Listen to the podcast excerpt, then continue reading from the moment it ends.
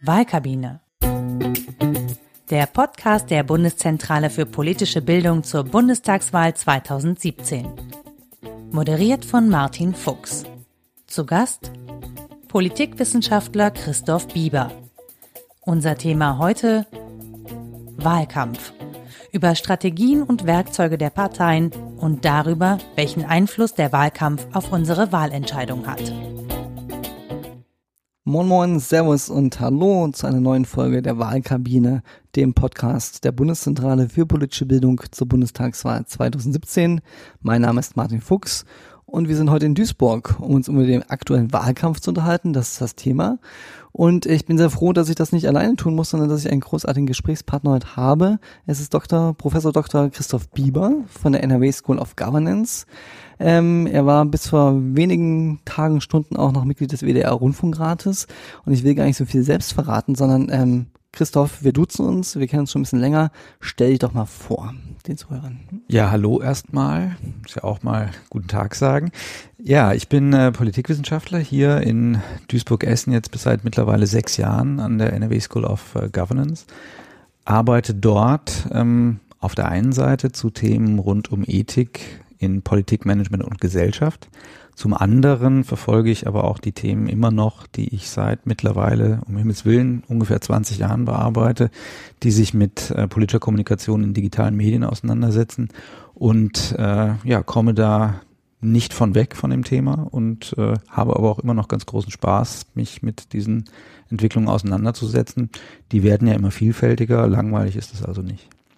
Und ähm, ich kenne Christoph vor allen Dingen auch von Twitter, ähm, Dr. Bieber, äh, sein Händel. Und auch da habe ich den Eindruck, dass das sehr viel Spaß macht, nicht nur quasi hier in den ähm, Gängen und äh, Räumlichkeiten der NRW-School zu sitzen, sondern auch so ein bisschen digital mitzumischen. Ist das so? Ja, durchaus. Also Twitter ähm, habe ich schon meine Schwierigkeiten mit hier im Kollegenkreis, aber auch bei den Studierenden, das so ein bisschen unterzubekommen. Ich versuche das eigentlich regelmäßig auch in Lehrveranstaltungen einzusetzen. Es gibt äh, Hashtags zu Vorlesungen die Aufforderung an die Studierenden, da auch mitzumachen, Fragen zu stellen, wenn interessante Inhalte gefunden werden, die auch einzuspeisen. Ähm, das funktioniert nicht so gut. Für mich war Twitter oder eben auch andere Plattformen eigentlich äh, immer dann besser zu verstehen, wenn man da auch mitgemacht hat. Das ist noch so dieser alte Web 2.0 äh, äh, nur vom Zugucken kommt man hinter bestimmte Mechaniken nicht unbedingt dahinter. Und äh, bei Twitter ist es nun tatsächlich so, dass mir das auch für die Arbeit durchaus äh, viel nützt. Vielleicht nicht so sehr im, im Hardcore-akademischen Zusammenhang, aber äh, wenn es darum geht, schnell in, an Informationen zu kommen, die sich äh, rund um politische Ereignisse ähm, im Netz finden lassen, finde ich, ist es ein sehr, sehr gutes Tool. Und äh, all das Gejammere, keine Qualität in 140 Zeichen, da höre ich mittlerweile drüber weg. Okay, das Gejammere hören auch ganz, ganz oft Politiker, wie sie mir erzählen, gerade in der eigenen Partei oder in äh, ähm, Kollegen aus dem Parlament, die sich dann beschweren. Aber ich habe gerade mal ermittelt, es sind jetzt ungefähr 60 Prozent auch der MDB bei Twitter und ähm, der Kollege äh, Jan Schmidt aus Hamburg hat ja gerade auch die Repertoires der Kandidaten sich angeschaut.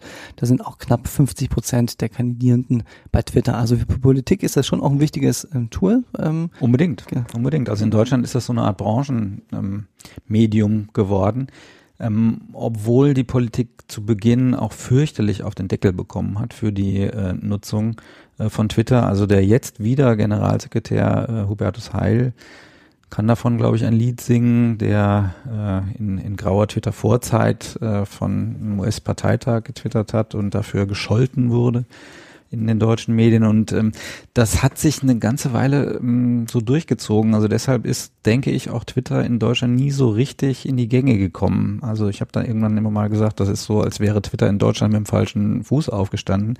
Ähm, in den ersten Jahren äh, hat es kaum gute Presse gegeben.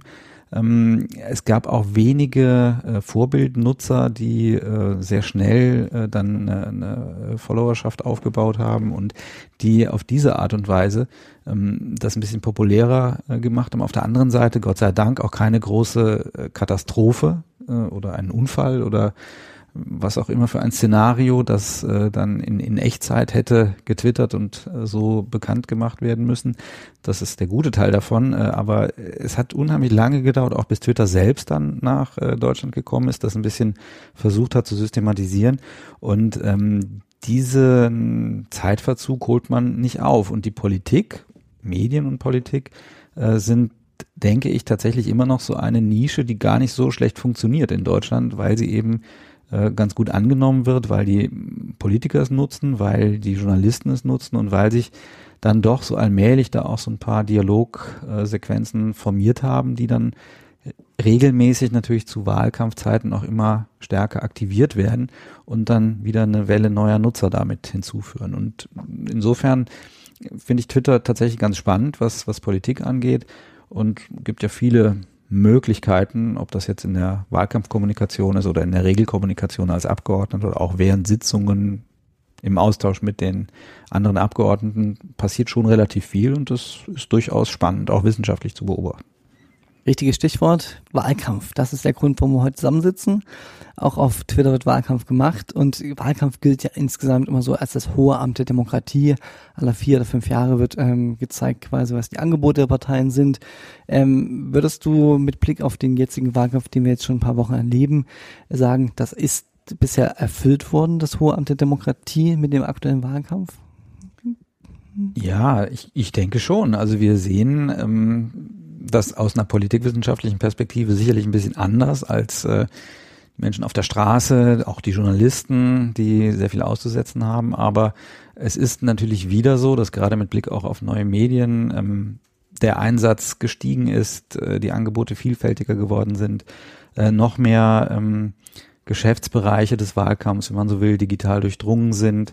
Ähm, wir sehen es jetzt in diesem Jahr vielleicht am stärksten an diesem Versuch, äh, ganz oldschooligen Haustürwahlkampf mit äh, Apps zusammenzubringen. Ähm, das ist für äh, mich eigentlich ein deutlicher Hinweis darauf, dass wir es mit einer kontinuierlichen Professionalisierung zu tun haben im Wahlkampf. Und äh, in, insofern finde ich das sehr, sehr spannend, äh, aber vielleicht eben auch, weil ich dann gar nicht so sehr auf die Inhalte oder die Streitgegenstände oder die Streitenden schaue, sondern eher äh, mich frage, wie verändert sich denn der Transport dieser Informationen und wie verändert das äh, tatsächlich die Durchführung des Wahlkampfs als solchen. Und das finde ich äh, in diesem Jahr eben wieder ein bisschen anders als vor vier Jahren, wieder spannender, wieder moderner und ähm, ja auch, auch durchaus ähm, eigenständig. Äh, es ist nicht einfach eine eins zu eins Übernahme äh, von, von Dingen, die vorher in den USA gelaufen sind. Gott sei Dank, muss man in diesem mhm. Jahr ja sagen. Da möchte man sich doch nicht zu sehr an dem orientieren, was äh, vor einem Jahr dort gelaufen ist. Aber dieser, dieser Nachlauf seit nicht 2004 haben wir ja die Situation, in den geraden Jahren der US-Wahlkampf auch immer mit neuem Digitaleinsatz und ein Jahr später dann immer der Bundestagswahlkampf und da ist es gut zu sehen, dass Dinge übernommen werden, aber dass sich eben auch eigenständige ähm, Facetten entwickeln. Mhm. Du hattest gerade schon angesprochen, es gibt jetzt ähm, in, bei der CDU, aber auch bei anderen Parteien dieser Versuch, quasi On- und Offline zu verbinden, indem man Hauswahlkampf macht, der im Grunde sehr traditionell ist, aber mit den Technologien, die auf digitalen Tools basieren, ähm, äh, mit so einer App zum Beispiel. Das ist ein Trend, den du siehst. Ähm, siehst du spontan weitere Trends in diesem Wahlkampf, die du spannend findest? Naja, also es, es setzen sich bestimmte Dinge, die wir auch in den letzten Wahlkämpfen ähm, beobachten konnten, fort unter veränderten medialen Bedingungen. Ähm, nehmen wir mal das äh, Duell, das ist jetzt gerade ein paar Tage her, äh, zwischen Angela Merkel und Martin Schulz.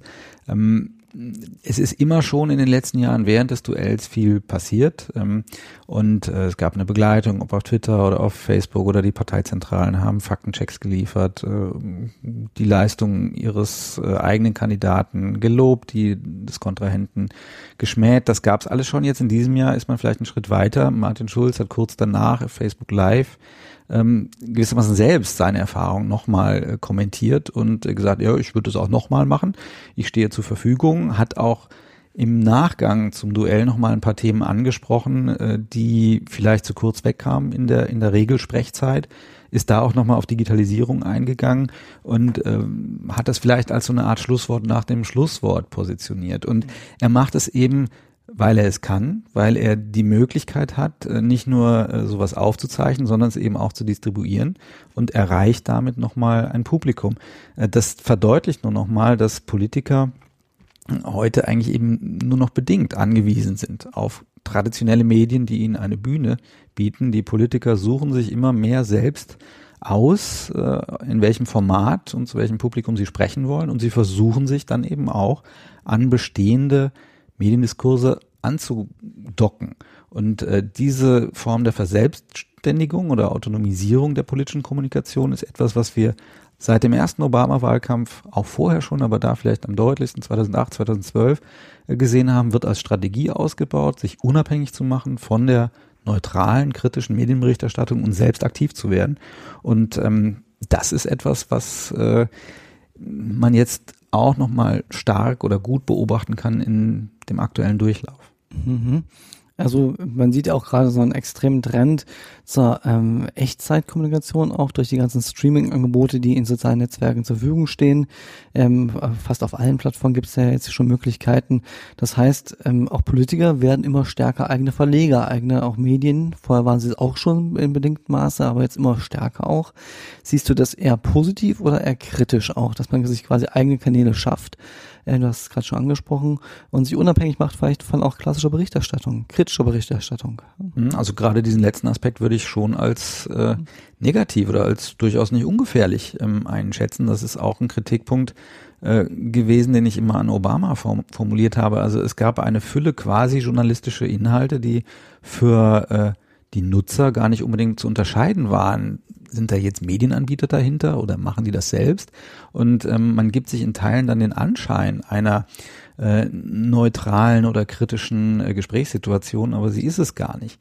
Wir hatten das in, vor vier Jahren auch in, in Deutschland noch stärker, nach meinem äh, Gefühl, als, als in diesem äh, Wahlkampf mit äh, Fragerunden mit den Spitzenkandidaten, die im eigenen Partei YouTube-Kanal oder Parteifernsehen, CDU-TV, ähm, äh, publiziert wurden, wo dann junge Mitarbeiter aus der Parteizentrale vermeintlich kritische Fragen gestellt haben. Das sah aus wie eine Interviewsituation, aber es war eben tatsächlich das Gespräch eines Mitarbeiters der Parteizentrale mit dem Spitzenkandidaten, dass das nicht besonders kritisch und neutral äh, zugeht oder dass da eine klare Absprache, was die Themen angeht und was man damit vielleicht sagen will, passiert, versteht sich von selbst, wenn man das Setting kennt.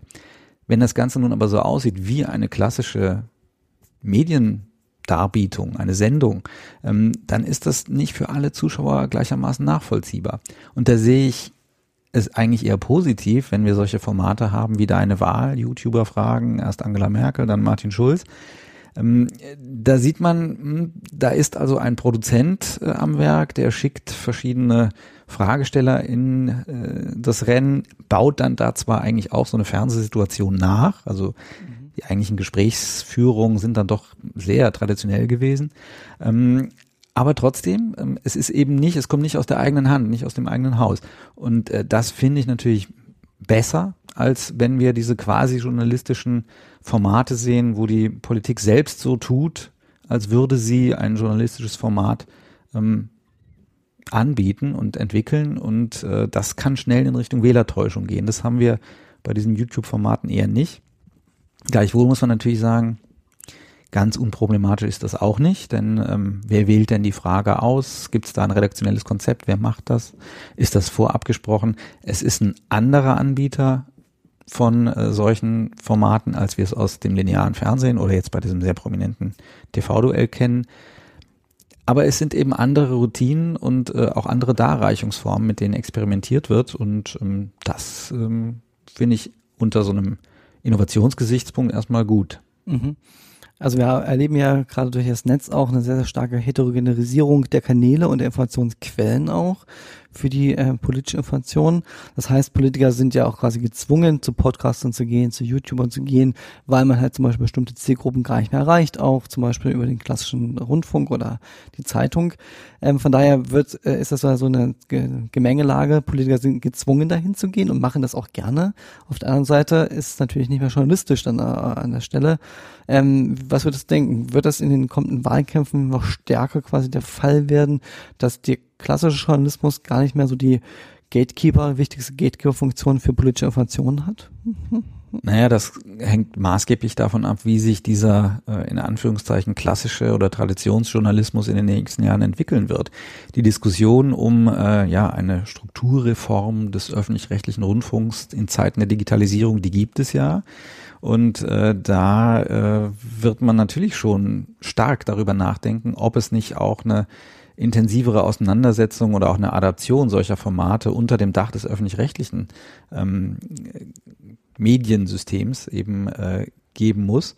Oder ob man tatsächlich den neuen Playern in äh, dieser äh, Richtung, also den Plattformen oder Intermediären, diesen Spielraum lässt und ähm, dann unter Umständen in vier Jahren ein Amazon- oder Netflix-Duell ähm, äh, beobachten muss und auf der anderen Seite eben das lineare Fernsehen, was für die Jahrgänge ähm, oder die, die Alterskohorten 60 plus dann ähm, zugespitzt werden äh, dürfte. Ähm, die Möglichkeit ist noch da, sich äh, in Richtung jüngerer Zielgruppen zu bewegen, auch im Rahmen der klassischen Medienanbieter. Ganz klar, sie versuchen das natürlich auch.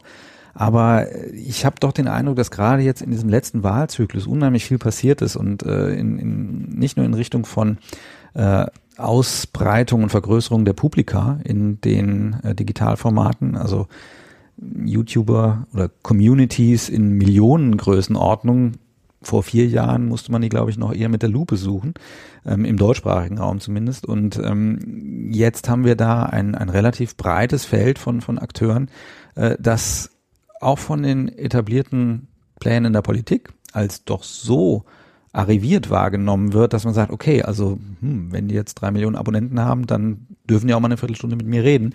Ähm, man erkennt in gewisser Weise eine, eine Leistung an und äh, muss sich dann eben auch äh, in, in diese äh, Kanäle begeben, weil auf anderen Wegen kommt man an eine solche Zielgruppe Jung- und Erstwähler eben gar nicht mehr ran. Was daraus dann gemacht wird, ob äh, es nicht Kooptationen gibt, ob dann mal der ein oder andere YouTuber ein Format bekommt in einer jungen Radiowelle oder im Fernsehen, ähm, den öffentlich-rechtlichen Podcast äh, mal sehen. Da ist ja relativ viel gerade in, in Entwicklung. Ähm, verloren ist das Feld sicherlich nicht. Aber das, was man, glaube ich, jetzt für diesen Wahlkampf sagen kann, ist doch so eine Art Generationenteilung. Wir haben klassische Fernsehformate, die sich an ältere Zuschauerschichten wenden und wir haben zunehmend jüngere, online-basierte Informationsangebote, die ganz gezielt auf ein junges Publikum ausgerichtet sind. Mhm. Wir reden gerade sehr, sehr viel über Online-Formate und über Online-Wahlkampf vielleicht auch. Ähm, aber mit Blick auf die Nutzung von Informationen ähm, und die Nutzung des Internets sehen wir ja, dass knapp 70 Prozent der Onliner in Deutschland über das Smartphone auch ins Netz gehen. Deshalb gibt es ja die These, es gibt gar keinen On- und Offline-Wahlkampf mehr. Wie siehst du das? Also gibt es das noch, diese Unterscheidung in On- und Offline, oder gibt es das nicht mehr. Ja, also wir würden ja jetzt, wenn wir das etwas systematischer in den Blick nehmen, äh, uns, uns fragen, wie organisieren denn Parteien ihren Wahlkampf? Ähm, und äh, da haben wir bis vor ein paar Jahren eigentlich ganz klar eine Trennung sehen können. Es gibt eine Online-Abteilung, es gibt eine Offline-Abteilung. Oft gibt es auch eine Konkurrenz zwischen diesen beiden Bereichen innerhalb der Kampagne, nicht zuletzt um Etats. Also wer kann mit dem Geld was machen? Werden doch wieder viele Plakate gedruckt oder investiert man es mal in ein neues Format, das man noch nicht hatte. Das verschwimmt zusehends. Ähm, die Kampagnentreibenden ähm, sagen auch ganz offen, wir äh, schieben das jetzt nicht mehr in die eine oder andere Ecke, sondern wir fragen uns, ähm, welches Produkt wollen wir entwickeln ähm, und können wir das äh, in möglichst vielen Kanälen äh, ausspielen und äh, wie sieht es dann aus, sodass diese Trennung in Online und Offline nicht mehr so ganz viel Sinn macht. Was äh, den, den Wahlkampf, wie er beim Bürger ankommt, angeht, glaube ich, da würde man schon noch sagen, natürlich gibt es noch einen Offline-Wahlkampf, der in den Fußgängerzonen stattfindet und aus dem Überreichen von Flyern, Kugelschreibern, Anstecknadeln ähm, besteht, äh, dem sprichwörtlichen Gespräch in der Fußgängerzone. Ähm, die Wahlplakate sind nach wie vor allgegenwärtig. Äh, man weiß immer noch nicht so wirklich genau, was sie denn nun bringen. Die Großflächenplakatierungen laufen. Wir haben die Fernseh- oder Kinospots, die schon auch irgendwie im Netz auftauchen, die von ihrer Produktionsweise bis auf die ein oder andere Ausnahme, aber eher auf klassische große Leinwände und eben nicht auf das Smartphone äh, hin äh, optimiert sind.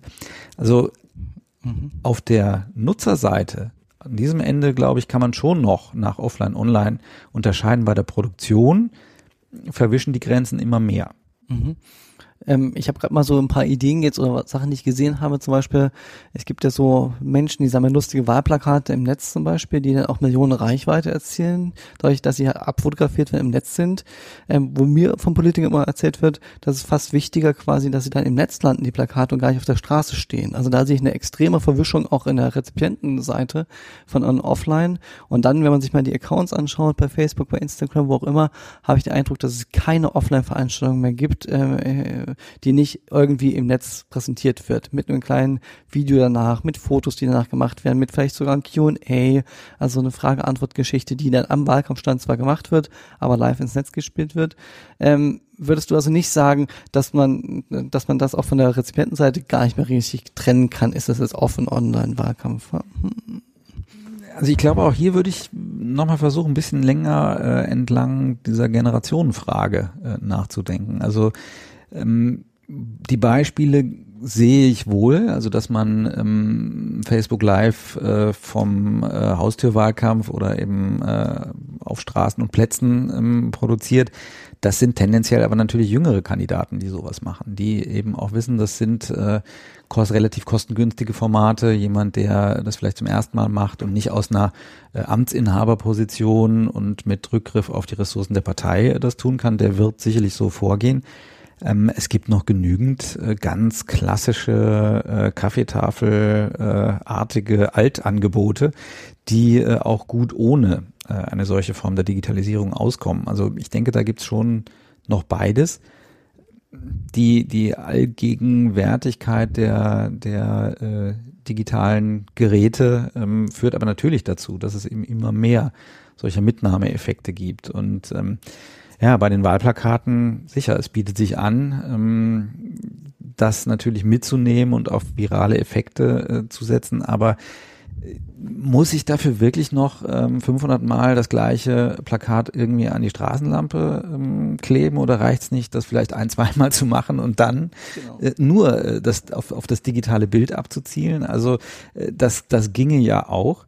Ähm, da, äh, glaube ich, äh, ist man noch sehr viel konventioneller unterwegs. Man hat es äh, zum Beispiel in NRW sehr gut auch gesehen bei den äh, Wahlspots, die dann im Fernsehen gelaufen sind. Ähm, da gab es von den Grünen eigentlich einen sehr, sehr schönen ähm, Spot, der sehr kundig ähm, die Ästhetik aus dem Netz, äh, also schnell geschnittener äh, Spot, viel mit Gestik äh, gearbeitet, viel Musik dabei, ähm, in einem äh, quadratischen Format, nicht äh, 16 zu 9, ähm, abgefilmt, das sehr, sehr gut ähm, gängige Online-Formate imitiert hat, aufgenommen hat. Funktioniert auf dem Smartphone super, äh, im Kinosaal oder äh, auf dem Fernsehbildschirm überhaupt nicht, weil viele Leute auch die Codes gar nicht zuordnen können. Ähm, das wäre so ein Versuch zu sagen, man überspringt gewissermaßen diese alte Medienebene und äh, produziert die Inhalte so, wie sie online unterwegs wahrgenommen werden. So viele machen das aber noch nicht. Auch jetzt im Bundestagswahlkampf sind ja noch nicht alle Spots raus, äh, aber die meisten sind doch sehr konventionell, sehr klassisch äh, auf den Fernseh- oder Kinobildschirm ähm, zugeschnitten. Lindner, FDP, ist eine Ausnahme. Das war in NRW so. Da war das dieses sehr äh, personenkultige Monument, was man da äh, platziert hat, ähm, mit einer sehr modernen Bildsprache und äh, ja, auch so ein paar Störeffekten. Alle haben gefragt, was machen denn diese Pferde da in dem Video? Jetzt sehen wir so eine Art Weiterentwicklung mit diesem ganz schnell geschnittenen, schwierig wahrzunehmenden, aber doch sehr, sehr modern anmutenden Spot. Das fällt raus, hängt aber ganz stark mit äh, ja, dem Inszenierungswunsch äh, Lindners, denke ich, zusammen, das auf äh, Biegen und Brechen sehr, sehr, sehr, sehr modern aussehen zu lassen. Aber drumherum sehen wir doch sehr biedere, langsam geschnittene, klassische Fernseh- oder Kinoware. Ähm, das müsste man nicht so machen. Und ähm, tatsächlich eine, eine, ein Aufgreifen dieser Online-Ästhetik, ähm, ob es jetzt im, im Videobereich ist oder auch bei den Plakaten, finde ich, sieht man noch sehr, sehr selten. Mhm. Das hängt höchstwahrscheinlich auch mit der demografischen Verteilung der Wählerschaft zusammen. Wenn man sich die mal anschaut und wenn man sieht, dass halt über 20 Millionen Wähler über 60 sind und nur drei, dreieinhalb Millionen Erst- und Jungwähler sind.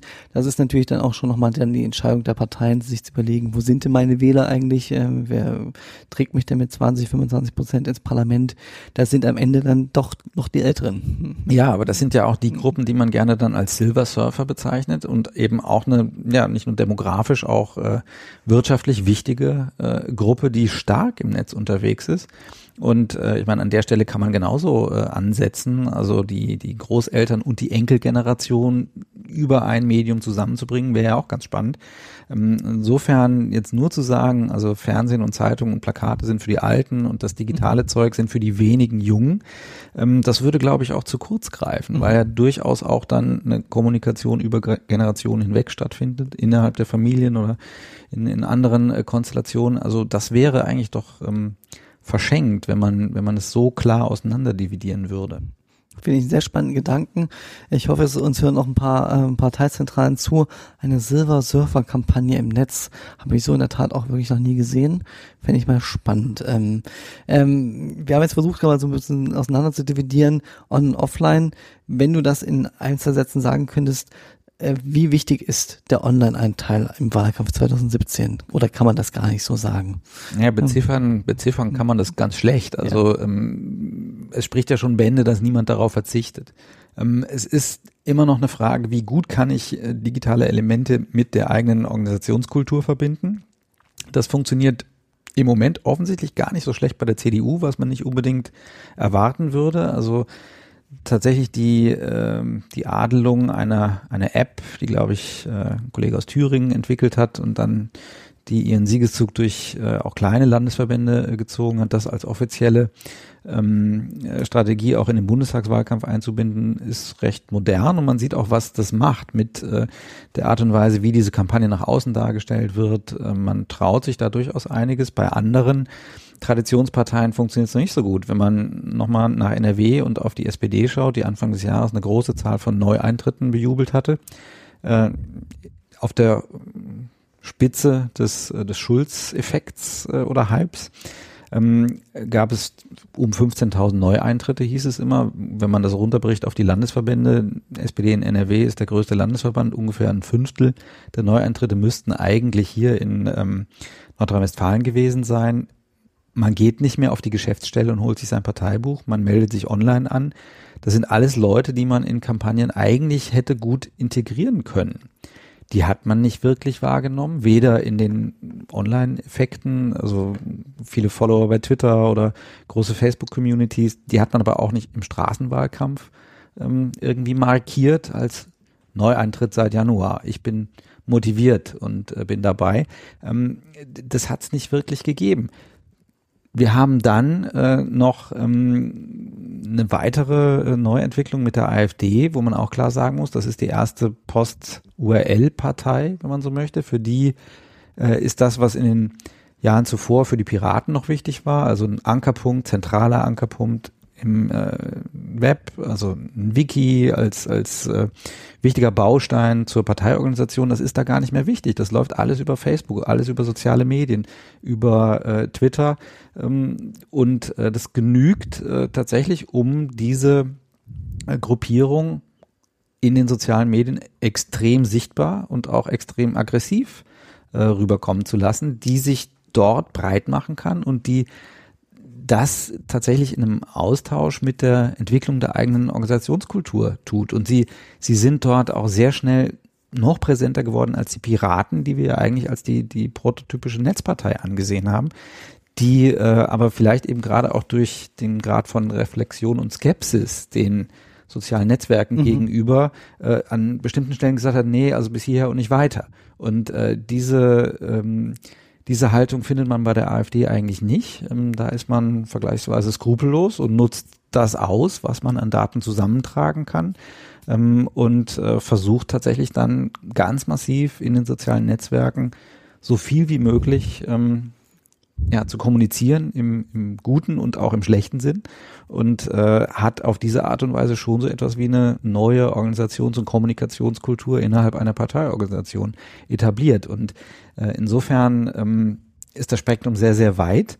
Ich äh, kann mich diesem Sog des Digitalen eigentlich nicht mehr äh, erwehren und trotzdem kommen am Ende völlig andere Ergebnisse dabei raus, je nachdem, wie stark ich mich als Partei auf die Möglichkeiten der Kommunikation einlasse. Mhm finde einen schönen Begriff Post-URL-Partei. Ich habe öfter schon gehört bei der AfD, das wäre die erste Facebook-Partei Deutschlands. Ähm, und obwohl sie sehr erfolgreich ist, jedenfalls sagen das sehr viele Analysen auch von den Reichweiten der Partei, sieht man trotzdem von ihr sehr, sehr viele Plakate auch wieder, meistens sehr hoch am, ähm, an den Laternen gehangen. Ähm, warum gibt es eigentlich noch diese Plakate? Jedes Mal höre ich wieder, wenn der Wahlkampf beginnt, dass sich immens viele Menschen auch im Netz darüber aufregen. Was sollen denn diese abkreuzten Wälder jetzt wieder vor meiner Haustür? Ähm, warum gibt es die eigentlich noch? Also ich glaube, das ist schon so eine Art MeToo-Produkt äh, äh, auch. Ne? Alle anderen machen das, also machen wir das auch. Es könnte ja schon irgendwie funktionieren. Ähm, die Plakate wirken, denke ich, genauso wie äh, ein Twitter- oder Facebook-Post auch in mehrere Richtungen. Wir haben schon drüber gesprochen. Sie gibt's natürlich dann auch in der digitalen Variante.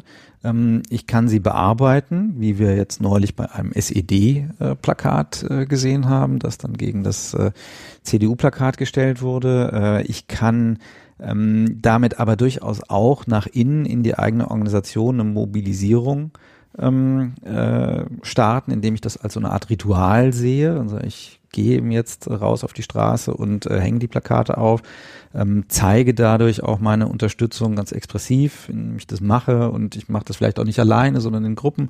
Also da gibt's nach innen vielleicht sogar einen stärkeren äh, Effekt und äh, ansonsten natürlich die Bildstrecken in den alten Medien, die sind doch enorm. Also wenn man sieht, wie häufig das als Illustration für Wahlkampfberichte äh, genutzt wird. Also Sichtbarkeit äh, ähm, erreiche ich damit schon. Ob das jetzt wirklich der Bürger ist, der da vorbeigeht und äh, das irgendwie abspeichert oder nicht und äh, einen bestimmten visuellen Reiz erliegt, oder ob es eben dann über die Bande, analog oder digital, dann nochmal einen anderen Nutzerkreis erreicht. Insofern eine Sichtbarkeit und Rezeption gibt's schon.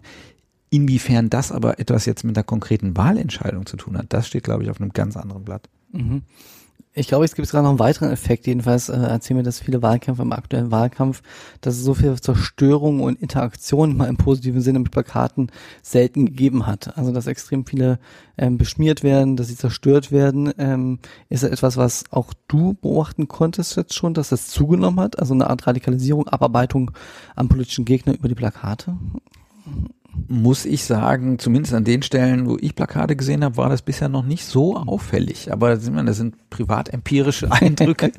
ähm, das kann man eigentlich generalisieren. Ähm, ich finde es eigentlich ähm, in, in großen Teilen schon, schon erstaunlich, äh, dass da noch nicht nicht noch mehr äh, irgendwie passiert ne? an, an Vandalismus und äh, Zerstörung. Ähm, man liest immer mal wieder ähm, davon, dass auch in konzertierten Aktionen dann eben sehr, sehr viele Plakate in einem engen Raum dann offenbar in so einem äh, Hooligan-Durchgang ähm, dann abgerissen oder äh, beschmiert werden. Aber so im Großen und Ganzen und ich gucke ja natürlich schon auf viele Wahlplakate, wenn mhm. ich sie irgendwo sehe, ähm, finde ich, das geht eigentlich noch. Vielleicht ist das auch so eine Frage der, der äh, ja, Nutzungskultur. Also das Handy hat äh, jeder dabei, den Edding ähm, vermutlich eher nicht mehr. Das war vielleicht früher mal etwas anders oder die Spraydose. Ähm, das ähm, kann sein, dass äh, sich auch die Bearbeitung oder die Veränderung dann eher in den digitalen Raum äh, verlagert. Was man natürlich häufig sieht, ist eben tatsächlich das schnelle Knipsen eines Wahlplakats mit dem Handy, das Einstellen in ähm, Twitter oder Facebook, eine, eine hämische, spöttische äh, Kommentierung davon oder aufwendiger dann das, das Ummodeln mit äh, einem Bildbearbeitungsprogramm. Ähm, das wäre dann eigentlich die, die Plakatbearbeitung 2.0. Das gibt's auch. Aber das sind aus meiner Sicht jetzt erstmal keine, keine Massenphänomene. Müsste man natürlich mal intensiv äh, mhm. untersuchen. Es gibt auch bestimmte Parteien, das ist so meine Wahrnehmung, die natürlich auch ganz extrem so als ihre Kommunikationslinie natürlich missbrauchen. Also die Zerstörung von Plakaten ist natürlich dann wiederum ein, Beispiel, dass man vom System, wenn wir jetzt hier bei der AfD sind, natürlich geschnitten wird und dass alle anderen gegen sie kämpfen und sie quasi die Paria sind, die sich jetzt das, das System äh, angreifen werden. So, also das hat natürlich auch so einen kommunikativen äh, Ansatz, dann darüber immer zu reden, das immer wieder zu thematisieren, dass Plakate zerstört werden. Sicher, also ich kann das strategisch natürlich so wenden wenn, ich, wenn ich das will. Also Provokation ist ja ein, ein Stilmittel, das man sehr, sehr häufig sieht, jetzt gerade im, im, im Wahlkampf der, der AfD, von dem man auch nicht weiß, ist es zufällig, ist es geplant. Ähm, das kann man natürlich auch auf diese analoge äh, Papierwahlkampfebene runterziehen. Mhm. Provokation ist eine Wahlkampfstrategie oder Taktik an der Stelle. Es gibt aber einen Begriff, der seit mehreren Wahlkämpfen durch Deutschland wabert, er bedeutet asymmetrische Demobilisierung. Das wird der Kanzlerin vorgeworfen. Was ist das eigentlich? Also was wird der Kanzlerin der CDU da vorgeworfen? Naja, es, es kommt immer der Vorwurf, dass man ihr argumentativ irgendwie nicht wirklich begegnen kann. Es werden Fragen gestellt, die nicht beantwortet werden. hm. Entschuldigung gute Chance auch für mich, mhm. ein Glas Wasser zu nehmen. Hat nichts mit dem Thema zu tun. Ähm, nein, ähm, der, der Versuch ist da eigentlich, äh, keine, keine große Angriffsfläche zu liefern, ähm, Dispute im Keim zu ersticken, äh, sodass äh, tatsächlich die ähm, Wählerinnen und Wähler eingeschläfert werden und äh, sich gar nicht offensiv an, an Kontroversen beteiligen müssen. Und äh, die, die Idee dahinter wäre wohl äh, anzunehmen, ähm, durch, durch dieses Abschleifen des äh, politischen Diskurses ähm, die Wahlbeteiligung vergleichsweise niedrig zu halten, weil man davon ausgehen kann, dass gerade die äh, Wähler im ähm, konservativen Spektrum doch noch zur Wahl gehen, während man im linken progressiven Spektrum dann eigentlich das eher tut, dann, wenn es eine, eine konkrete Herausforderung und den Mobilisierungsanreiz gibt. Und wenn es eben dann keinen stark klar erkennbaren Streit gibt äh, und keinen Gegner, an dem man sich reiben kann, dann äh, ist das Kalkül eher anzunehmen, ähm, es nützt den Konservativen und schadet den Gegnern. Und ähm, wenn man nur auf die Ergebnisse schaut und auch auf die Beteiligung in nicht jetzt den letzten ein, zwei Jahren, aber in Jahren davor, könnte man auf die Idee kommen, dass äh, da etwas dran ist. Mhm. Und siehst du das aktuell auch? Also hast du auch das Gefühl, dass die Partei, also CDU da keinen Diskurs aufkommen lässt und der Versuch der anderen Parteien, sie zu stellen, nicht funktioniert, äh, Diskussionen anzu. Na gut, das hat sich äh, schon gewandelt durch das Aufkommen der AfD. Also das äh, sieht man an äh, der Entwicklung der Wahlbeteiligung in den äh, Landtagswahl. Kämpfen der vergangenen zwei, zweieinhalb Jahre oder auch eigentlich schon seit dem letzten Bundestagswahlkampf. Ähm, da gab es einen Politisierungsschub, insbesondere eben am, äh, am rechten Rand, der dann in der zweiten Hälfte der letzten Legislaturperiode so ein bisschen eine Gegenbewegung, ähm, ähm, so eine Art Backslash, äh, Backlash dann ähm, äh, hervorgerufen hat, ähm, wo wir eine gestiegene Wahlbeteiligung sehen, eben im mit dem Versuch, die AfD eben tatsächlich einzudämmen. Also und äh, davon bleibt natürlich auch äh, die die Union nicht äh, verschont, weil sie sich auch anders äh, positionieren muss. Es gibt äh, eine Partei, die ihnen möglicherweise besonders konservative ähm, äh, Wähler oder besonders weit außenstehende Wähler ähm, abspinstig machen kann. Es gibt äh, ein Angebot, ähm, das auch ganz offensiv äh, auf diese Klientel zielt. Und äh, dann äh, muss man sich da äh, auch ein bisschen positionieren. Also insofern ist dieses äh, nur Stillhalten hm, nicht mehr unbedingt ein Rezept, was automatisch funktioniert. Und äh, da äh, haben wir tatsächlich eine andere Dynamik, die äh, wir so mit dem Aufkommen der Piraten nicht gesehen haben, mhm. weil sie in diesem ideologischen Spektrum gar nicht groß unterwegs waren oder weil sie ganz klar ein anderes, einen anderen thematischen Zugang gesetzt haben und die, die Reize, äh, die die AfD oder man muss wahrscheinlich eher sagen die zwei AfDs äh, gegeben haben, erstmal mit der Euro- und Europakritik ähm, noch unter Lucke-Zeiten und dann äh, die nationalkonservative äh, Wendung unter den Folgevorsitzenden. Ähm, äh, das sind äh, andere Effekte, die auf das Parteienspektrum wirken und ähm, die machen eben auch vor der Union nicht halt. Zugespitzt natürlich dann in äh, der Flüchtlingskrise, der Migrationspolitik und äh, der, der offenen, radikalen Kritik Kritik fast noch zu vornehmes Wort äh, ist, dann, äh, die äh, gegen äh, Merkel dann geäußert wurde. Und da muss man dann schon was machen. Mhm. Also äh, die Kritik, die also auch von Seiten der SPD kommt gegenüber der CDU, dass es auch demokratiegefährdend ist und dass man damit natürlich so eine Einschläfungstaktik hat, Leute zu ähm, von der Wahl fernzuhalten, siehst du in der Form 2017 gar nicht, oder? oder ähm. Naja, man kann sich natürlich auf bestimmte Streit- und Gesprächsangebote schon auch anders noch und offensiver einlassen. Das mag wohl sein, daraus jetzt gleich zu sagen, das ist äh, äh Demokratie gefährden oder ein Schaden für die Demokratie, so oder ein Anschlag äh, auf die Demokratie, so wie es äh, Schulz formuliert hat, das äh, geht tatsächlich dann zu weit. Ähm, das äh, ist auch von der Wortwahl nicht äh, nicht gut, überhaupt nicht gut ähm, äh, gewesen und ähm, verkennt tatsächlich dann die die Situation, die Verantwortung, die eben tatsächlich dann alle Parteien eigentlich äh, vor sich sehen müssen, äh, um äh, tatsächlich dann ähm, einen, einen gesellschaftsweiten Dialog auch wirklich zu führen. Wollte als abschließende Frage, äh, auch wenn ich nicht, dich damit jetzt hoffentlich nicht äh, über, überrasche, nochmal fragen, hast du eigentlich jetzt schon so ein Highlight gehabt im Wahlkampf, wo du gesagt hast, wow, das hat mir total gefallen, das war irgendwie eine innovative Idee, das war etwas, wo, wo ich selbst äh, vielleicht irgendwie äh, mich stärker noch dann informiert habe danach oder äh, ein tolles Konzept, ein Tool, Tinder zum Beispiel, Wahlkampf auf Tinder.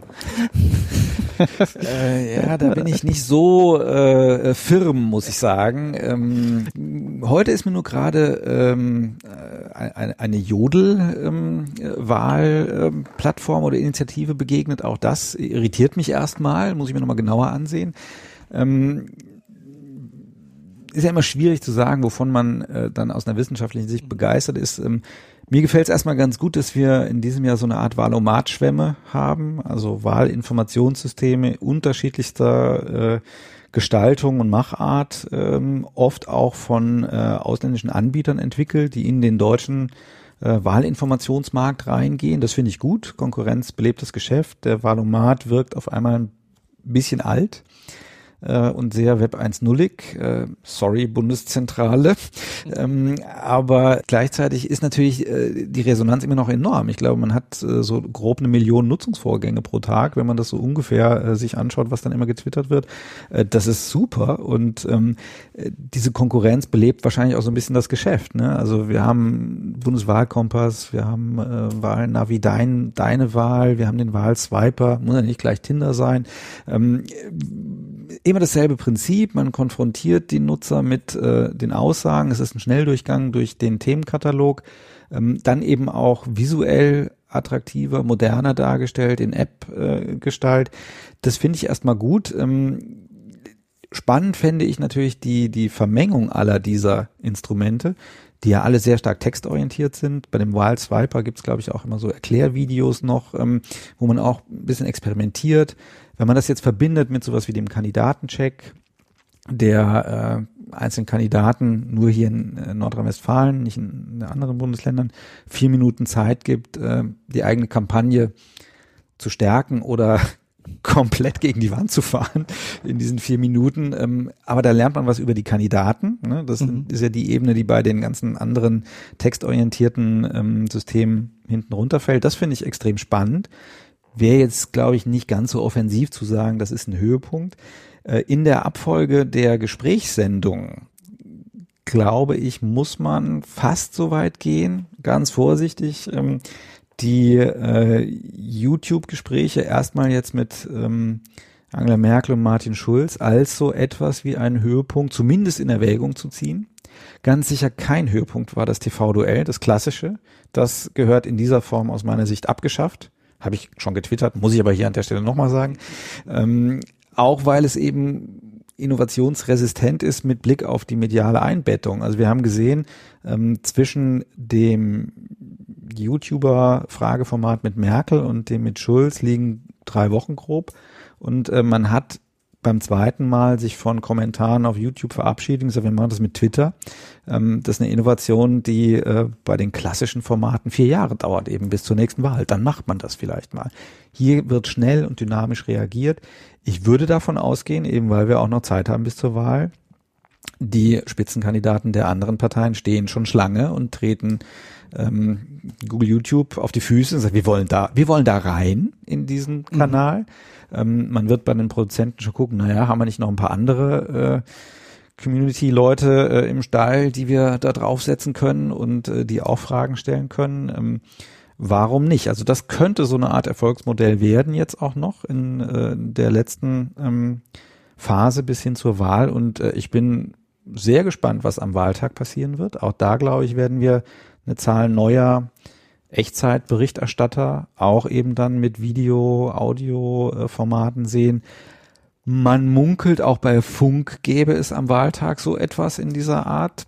Kann man nur gespannt sein. Also aus der, der, der jungen ähm, Abteilung des öffentlich-rechtlichen. Es wäre nur zu wünschen, dass dort äh, viel noch kommt äh, in, in dieser Richtung.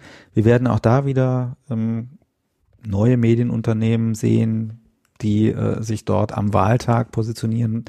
Wir werden Zeitungen sehen, die äh, senden, also Spiegel, Bild, Welt werden Videos machen äh, und am, am Wahltag.